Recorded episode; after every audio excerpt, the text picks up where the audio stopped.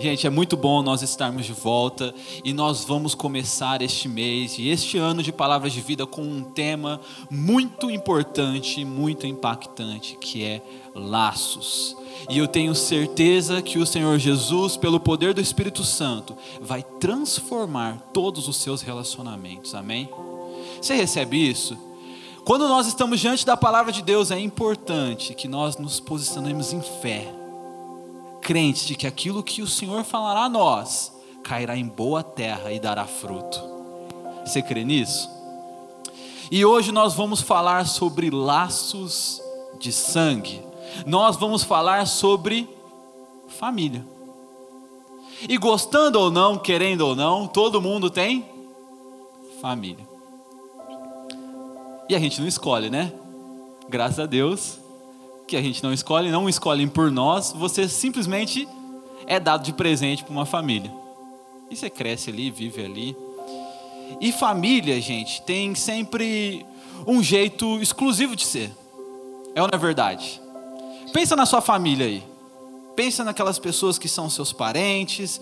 Pode pensar nos parentes mais longes, mas também pensa naqueles que são de perto. Você não consegue achar alguma coisa que é particular da sua família? Não, isso aqui só acontece na minha casa. Não, isso aqui só acontece. Tinha que ser, né? Tinha que ser os taus. Aquela família, vou te falar. A minha, minha família também tem algumas particularidades. Eu vou contar algumas para vocês. Por exemplo, lá na nossa casa, nós temos uma, um costume de responder o outro com falas de filme e série. E acontece muito isso. Eu não sei se isso é comum em outras casas, mas lá em casa é muito comum isso. Então, se o meu irmão me pede alguma coisa, por exemplo, como é que vamos fazer isso junto, nós dois? Eu viro para ele citando Troia e falo assim: não existe pacto entre leões e homens. Sabe assim? Ou se eu falo que não vou fazer alguma coisa para o meu pai, ele olha assim para mim citando Rock Balboa e fala: Eu te peguei aqui, na palma da minha mão. E eu disse: Esse menino vai ter tudo. É uma particularidade da nossa casa. Outra coisa, a minha mãe é uma equilibrista de xícara. Isso é impressionante, gente. Ela senta no sofá com o joelho levantado, põe uma xícara em cima e nunca, nunca caiu uma gota no chão. Porque cada família tem as suas coisas particulares. Cada família tem as suas histórias heróicas.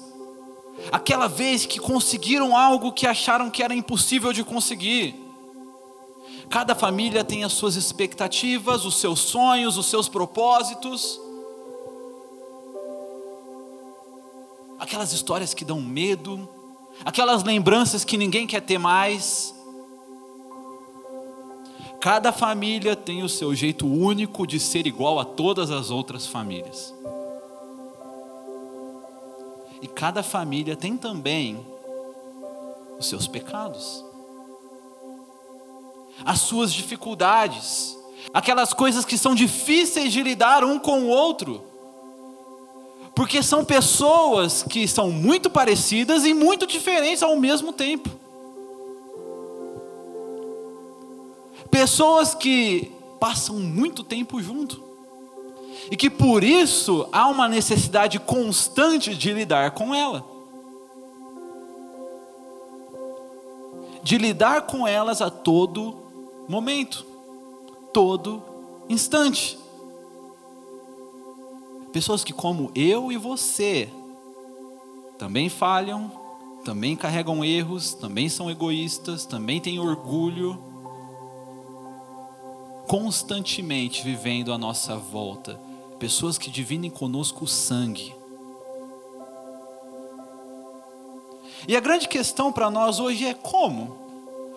Como que eu faço para lidar com os meus laços de sangue? Como eu devo lidar com a minha família? Como eu devo me relacionar? Como eu devo me portar com tudo isso que a minha família apresenta diante de mim? E que eu apresento diante deles. E sabe o que é mais lindo e interessante? é que o nosso Senhor Jesus também tinha uma família de sangue. O nosso Senhor Jesus, como nós, tinha mãe, irmãos que dividiam com ele o seu sangue. E nós vamos hoje caminhar pela Bíblia e aprendermos com Jesus algumas coisas sobre como ele lidou com a sua família e como nós vamos lidar com a nossa. A primeira está lá em Lucas, no capítulo 2, no versículo 49. Evangelho de Lucas, capítulo 2, versículo 49. Diz assim: E ele, Jesus, lhes respondeu: Por que me procuráveis? Não sabieis que eu devia estar na casa de meu pai? Mas eles não entenderam o que lhes disse. A primeira coisa que você tem que aprender com Jesus, que nós temos que aprender com Jesus sobre como lidarmos com a nossa família é: você é responsável por fazer a sua família entender o seu tempo com Deus e o seu relacionamento com Deus. Sabe, para vocês entenderem o que está acontecendo aqui, Jesus tinha apenas 12 anos era Páscoa e os seus pais sobem com ele e com toda a sua família para Jerusalém para comemorar a Páscoa. E na hora de ir embora, eles vão embora e esquecem Jesus em Jerusalém. Gente, você já esqueceu seu filho em algum lugar? Você já perdeu seu filho em algum lugar? Uma história heróica da nossa família é que meus pais já me perderam no shopping. Mas olha que consolo, Maria perdeu Jesus. Maria perdeu Deus. Olha isso. E eles vão embora, e a Bíblia fala quando eles caminharam uma longa distância, eles percebem: mas peraí, cadê Jesus? E aí pensa o desespero. A gente perdeu o Filho de Deus. Volta. E aí eles voltam correndo para Jerusalém e começam a caçada por Jesus. E onde Jesus está? Jesus está no templo. Então a Bíblia diz que eles, de forma ansiosa e, claro, desesperada, chegam até Jesus e falam: O que, que você está fazendo aqui? Por que, que você está aqui? E Jesus, em vez de justificar, olha para eles e diz: Vocês não sabem que eu devia estar na casa do meu pai. Vocês não sabem que o, que o momento agora, que o tempo agora era de eu estar aqui servindo o meu Pai Celestial. Porque o dever de mostrar para nossa família o nosso relacionamento com Deus é nosso. Sabe, muitas vezes nós ouvimos as pessoas falando assim: ah, os meus pais não entendem que eu vou na igreja. Ah, os meus filhos não entendem o meu tempo de oração. Ah, Mike, sabe, eu queria ter ido no Palavras de Vida, mas a hora que eu estava para sair, minha mãe chegou. Você sabe, eu não quero parecer o, o fanático, né? O religioso. Eles, eles não entendem. Eles não entendem as coisas que eu faço. Eles não entendem que eu tenho que ter um tempo de oração. E sabe, meus irmãos, eles nunca vão entender. Eles nunca vão entender se você não se posicionar. Quando Jesus foi questionado por seus pais, Jesus, mesmo com 12 anos, se posicionou e disse: Esse tempo eu tinha que estar com meu Pai Celestial. Este momento não é de vocês, este momento é do meu Pai. Sabe uma coisa que eu aprendi na minha casa enquanto eu crescia? Que eu aprendi que eu podia interromper meus pais em qualquer momento. Se eles estivessem dormindo, se eles estivessem vendo televisão, se eles estivessem conversando, comendo, não importava. Mas nunca eu poderia interromper eles enquanto eles estivessem orando e lendo a Bíblia. Sabe como que eu entendi isso? Porque eles se posicionaram. Porque cada vez que eu tentei, eles falaram: agora não, agora eu estou tendo um tempo com meu pai. E é assim até hoje. Eu tenho, eu entro na sala do meu pai a qualquer momento. Ele pode estar atendendo, ele pode estar conversando. Eu, pai, dá licença. Mas eu não tenho coragem de bater na porta se eu sei que ele está orando. É não é verdade? Aqui, meus irmãos estão aqui, eles estão comprovando. Porque meus pais se posicionaram, eles ensinaram que o relacionamento deles com Deus é mais importante, é prioridade. E nós aprendemos.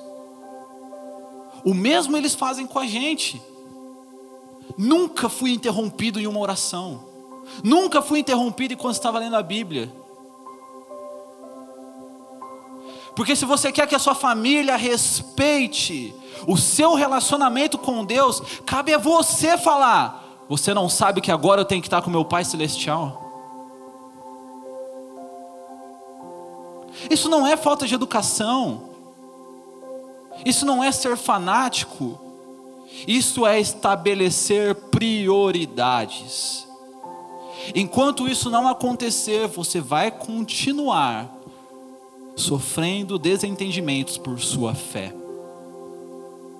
Eles vão continuar não respeitando, eles vão continuar invadindo o seu tempo, eles vão continuar te questionando por estar na igreja. Mas quando você mostrar, olha aqui, com todo respeito, pai, mãe, filho, filha, agora eu tenho que estar com meu Pai Celestial. Esse tempo não é seu, esse tempo não é meu, esse tempo é dele.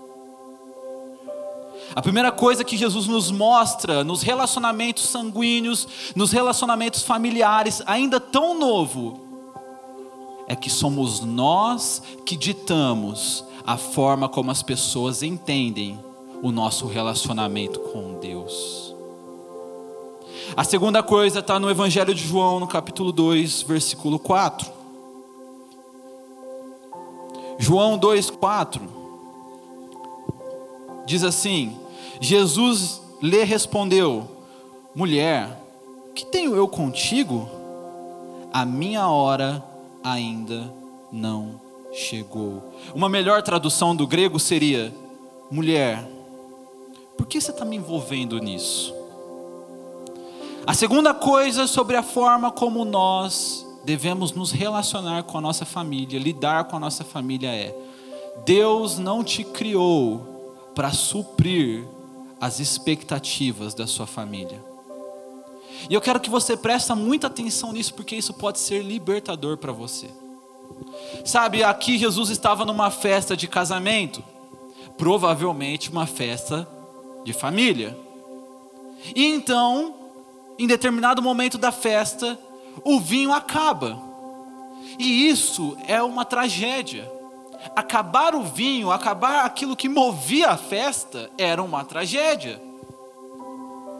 E você tem ali naquela festa Jesus, e você tem a mãe dele, Maria. E se tem uma coisa que pai e mãe gostam de fazer é o quê?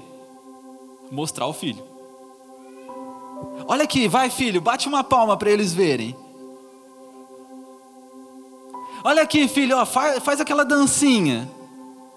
Fala aquele versículo. E o filho de Maria era o próprio Deus. E a hora que acaba o vinho, ela ansiosa, toma a frente e faz o quê? Peraí, ó, meu filho é Deus. Agora ele vai revolucionar essa festa. Ela toma a frente, vai até Jesus e, ó Jesus, acabou o vinho. E Jesus olha para ela e fala assim: mulher, por que você está me envolvendo nisso? E aqui, gente, a fala não é uma fala grosseira. Essa expressão mulher no grego era uma expressão de carinho. Jesus, como se Jesus estivesse falando para assim, mãe, eu não estou aqui para ser espetáculo. Eu não fui criado, eu não fui feito. O meu propósito aqui, no caso de Jesus, não é trazer uma glória para você, é trazer glória para Deus. Sabe, você foi feito por Deus para dar glória a Ele. Deus escreveu todos os seus dias para dar glória a Ele. Ele te formou no ventre da sua mãe para que você fosse instrumento de honra e glória dele, e não da sua mãe, e não do seu pai. Sabe, o Salomão, no Salmo 127, ele vai dizer que os filhos são como flechas nas mãos de um guerreiro. Isso quer dizer que é a função dos pais preparar, orientar, construir e lançar. E se os pais lançam os filhos sem preparo, sem orientação, sem construção, os filhos erram o alvo. Os filhos não acertam o inimigo. E se os pais preparam os filhos, mas não lançam, quem errou o alvo foi os pais. Mas tem um porém aqui nesse texto. Em nenhum momento o texto diz que o pai decide como o filho vai destruir as forças do inimigo. Não diz assim, olha, o seu filho vai destruir as forças de Satanás como um bom advogado. O seu filho vai ser lançado como um bom vendedor, como um bom arquiteto, como um bom músico. Não. Mas muitas vezes é projetado sobre a vida dos filhos uma expectativa que eles não podem cumprir. Uma expectativa de realizar neles a sua glória, os seus sonhos, as suas vontades. E sabe o que acontece quando você é filho e você não se posiciona em relação a isso? Você vive uma vida cansada e frustrada, porque está sempre tendo que cumprir a expectativa do outro. E quando as pessoas lançam uma expectativa errada sobre nós, não importa o que a gente faça, nós sempre vamos frustrar, porque nós não somos aquilo que as pessoas esperam. Quando Maria traz essa expectativa sobre Jesus, Jesus localiza ela. Mãe, eu não estou aqui para isso.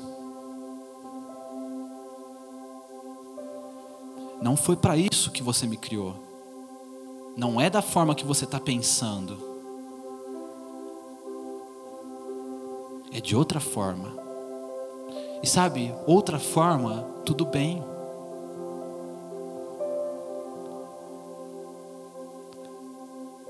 Muitas vezes você tem vivido uma vida onde foi lançado sobre você expectativas que você não foi capaz de cumprir. E Jesus está te libertando aqui essa noite te falando: olha, você não nasceu para satisfazer o ego dos outros, você nasceu para ser instrumento da minha glória. E sabe, meus irmãos, Maria deu um exemplo de maternidade depois. Porque quando Jesus frustrou a expectativa dela, ela não saiu, tá vendo? Nunca me ouve esse menino. Dei tudo para ele. Trabalhei dez vezes mais para ele, agora quer fazer do jeito dele. Maria não saiu para os cantos batendo o pé, chorando. Vem cá, José, deixa eu te falar, com Jesus. Olha o que Jesus falou para mim. Não. Ela sai de lá e fala assim: peraí, olha aqui, gente, façam o que ele disser. Eu sei o que foi ensinado para ele, eu sei como ele foi criado, eu sei quem ele é, e eu sei que o que ele falar vai ser de acordo com o caminho que eu projetei, com as instruções que eu dei. Você tem que confiar naquilo que você ensina. Você tem que confiar que você preparou a sua flecha. E quando ela for lançada, você tem que confiar que ela vai seguir o trajeto que você colocou no coração dela. Mesmo que isso muitas vezes frustre as suas expectativas. Os seus sonhos não são os propósitos de Deus para a vida das pessoas que você tem criado, para a vida dos seus filhos, para a vida da sua família. Foi Deus quem os formou e formou para a glória dele. Terceira coisa, João capítulo 19, versículo 26. João 19, 26 e 27 diz assim: Vendo ali sua mãe, e ao lado dela o discípulo a quem ele amava, ou seja, o discípulo João, Jesus disse à sua mãe: Olha a expressão de novo, mulher, eis aí o teu filho. E então disse ao discípulo: Aí está a tua mãe. E a partir daquele momento, o discípulo manteve sob seus cuidados. A terceira coisa que Jesus nos ensina sobre como lidar com a nossa família é: nós somos responsáveis emocionalmente e fisicamente pela saúde das pessoas que estão à nossa volta.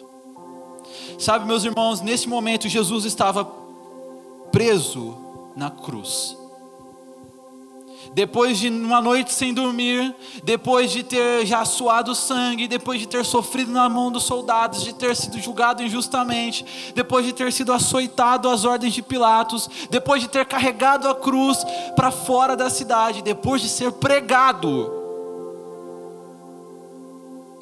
de estar sufocando em sangue, de estar com sede, Jesus se preocupa em cuidar da sua família. Ele se preocupa que a sua mãe tenha amparo emocional e físico. Muito provavelmente nessa época José já deveria estar morto. E Jesus, como o primogênito da casa, sobre ele recaía o dever de cuidado, proteção. E então, mesmo naquela condição de sofrimento, mesmo passando por toda a dor da ira de Deus sendo derramada sobre ele, mesmo carregando todo o pecado do mundo, Jesus vê a sua mãe ali chorando aos pés da cruz e se preocupa que ela seja amparada. Porque nós somos responsáveis por cuidar das pessoas da nossa família. Acontece que muitas vezes, com o tempo, nós cansamos. Muitas vezes, nós nos justificamos. Ai, nossa, olha, meu irmão está de novo querendo isso. Tô cansado, viu, mãe? Isso aí já é graça dele já. Olha aqui, ninguém vê o tanto de problema que eu estou passando e eu tenho que ajudar. Olha o tanto de situação que está acontecendo à minha volta. Sou eu que tenho que fazer de novo? De novo tem que ir lá socorrer ele? De novo tem que ir lá atrás dele? Nossa, mas está doente de novo?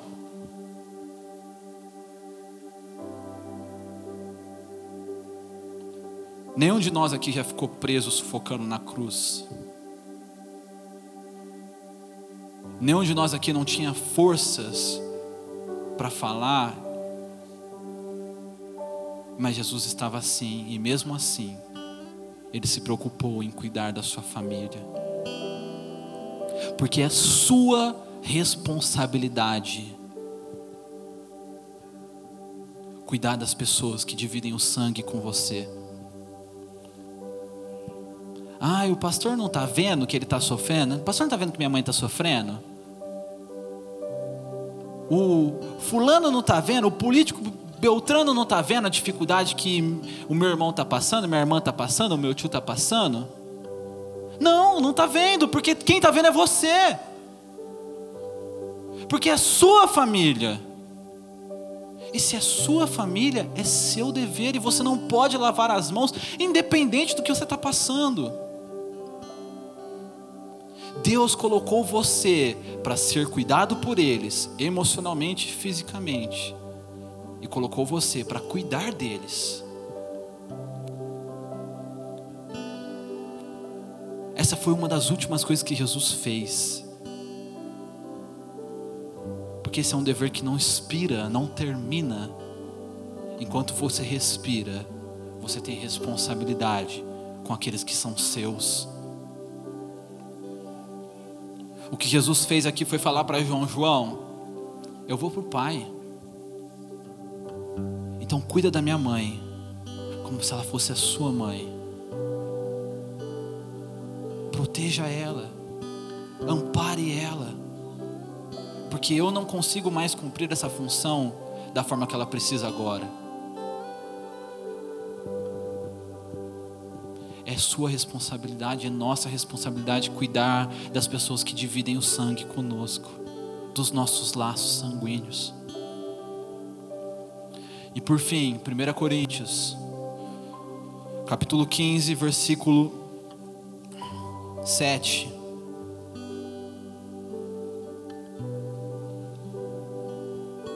O apóstolo Paulo diz assim: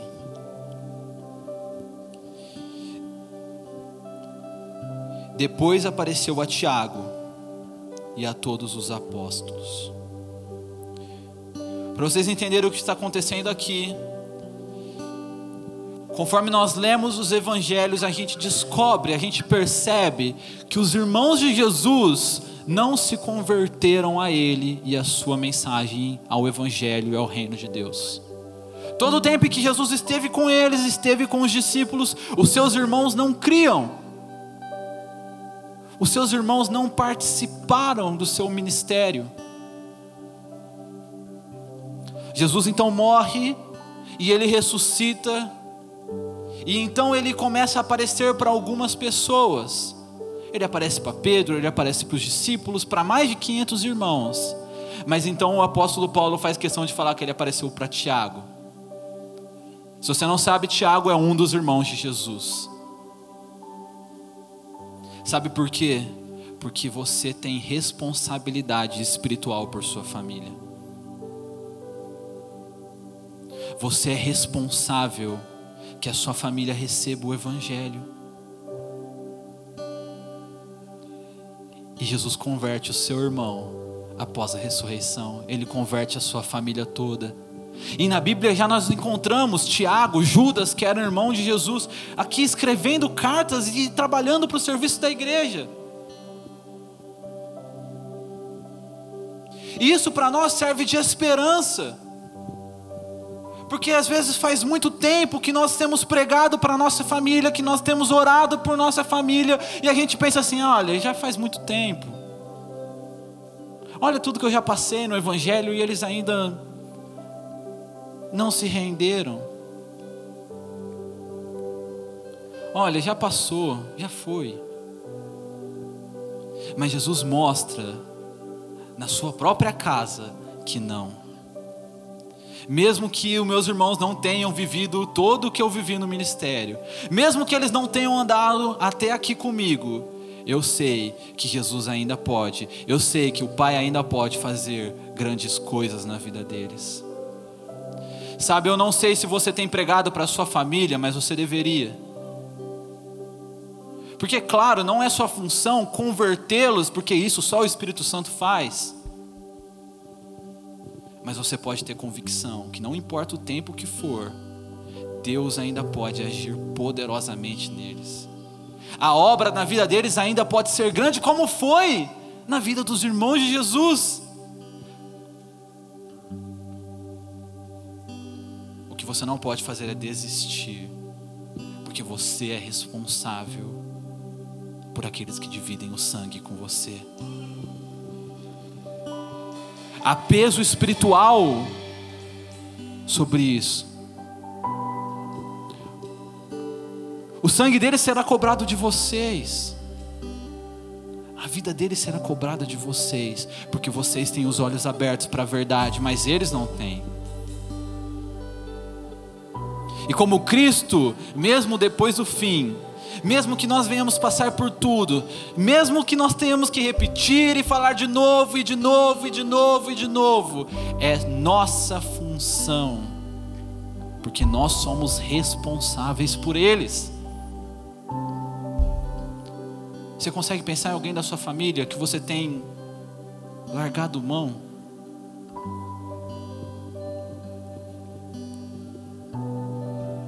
Meus irmãos, eles não creram em Jesus. Assim, ó.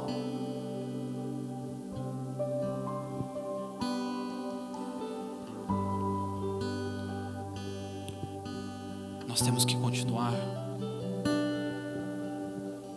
É assim que nós lidamos com as pessoas da nossa casa que não creem no Evangelho, nós continuamos. Nós mostramos de novo, nós apontamos de novo, nós chamamos de novo. Olha aqui, Este é o Cristo crucificado que morreu e ressuscitou para todos aqueles que creem. Ah, eu não acredito nisso. Tudo bem. Semana que vem eu falo de novo. Na outra semana eu falo de novo, eu insisto de novo. Eu não desisto porque eu sei que mesmo que esteja no último instante, Deus tem uma obra gloriosa para realizar na vida deles. Sabe, meus irmãos, talvez você tenha chegado aqui, nossa, nós vamos falar sobre família.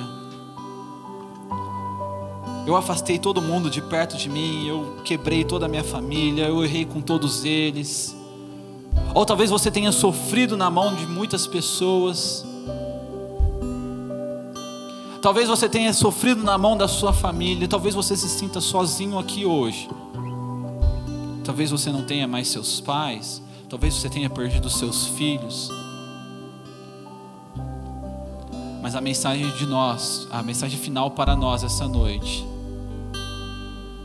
é o que Jesus fala no Evangelho de Mateus, no capítulo 12, no versículo 46. Ele diz assim: Enquanto ele ainda estava falando às multidões, sua mãe e seus irmãos estavam do lado de fora querendo falar com ele. E alguém lhe disse: Tua mãe e teus irmãos estão lá fora e querem falar contigo. Ele, porém, respondeu ao que lhe falava: Quem é minha mãe quem são meus irmãos? E apontando com a mão para os discípulos, disse: Aqui estão minha mãe e meus irmãos. Pois quem fizer a vontade de meu Pai que está no céu, este é meu irmão, irmã e mãe. Talvez você não tenha mais família, talvez você tenha perdido a sua família, talvez você tenha destruído a sua família, mas há uma promessa do Evangelho para você essa noite. Se você crê em Jesus, você é um só sangue com Ele. E Ele cuida de você espiritualmente, Ele cuida de você emocionalmente, Ele cuida de você fisicamente, Ele te localiza, Ele te posiciona e Ele tem expectativas verdadeiras sobre você porque Ele é o primogênito perfeito. Ele é aquele que não falha com aqueles que são do seu sangue. Basta que você crê no seu nome nessa noite. Você pode ficar de pé no seu lugar.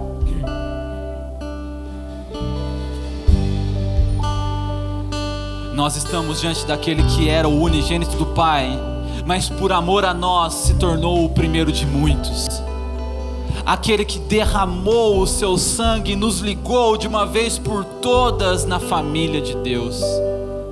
Aquele que foi feito escravo para que nós fôssemos feitos filhos do Pai, filhos amados do Pai. Você pode erguer as suas mãos nessa noite e orar comigo.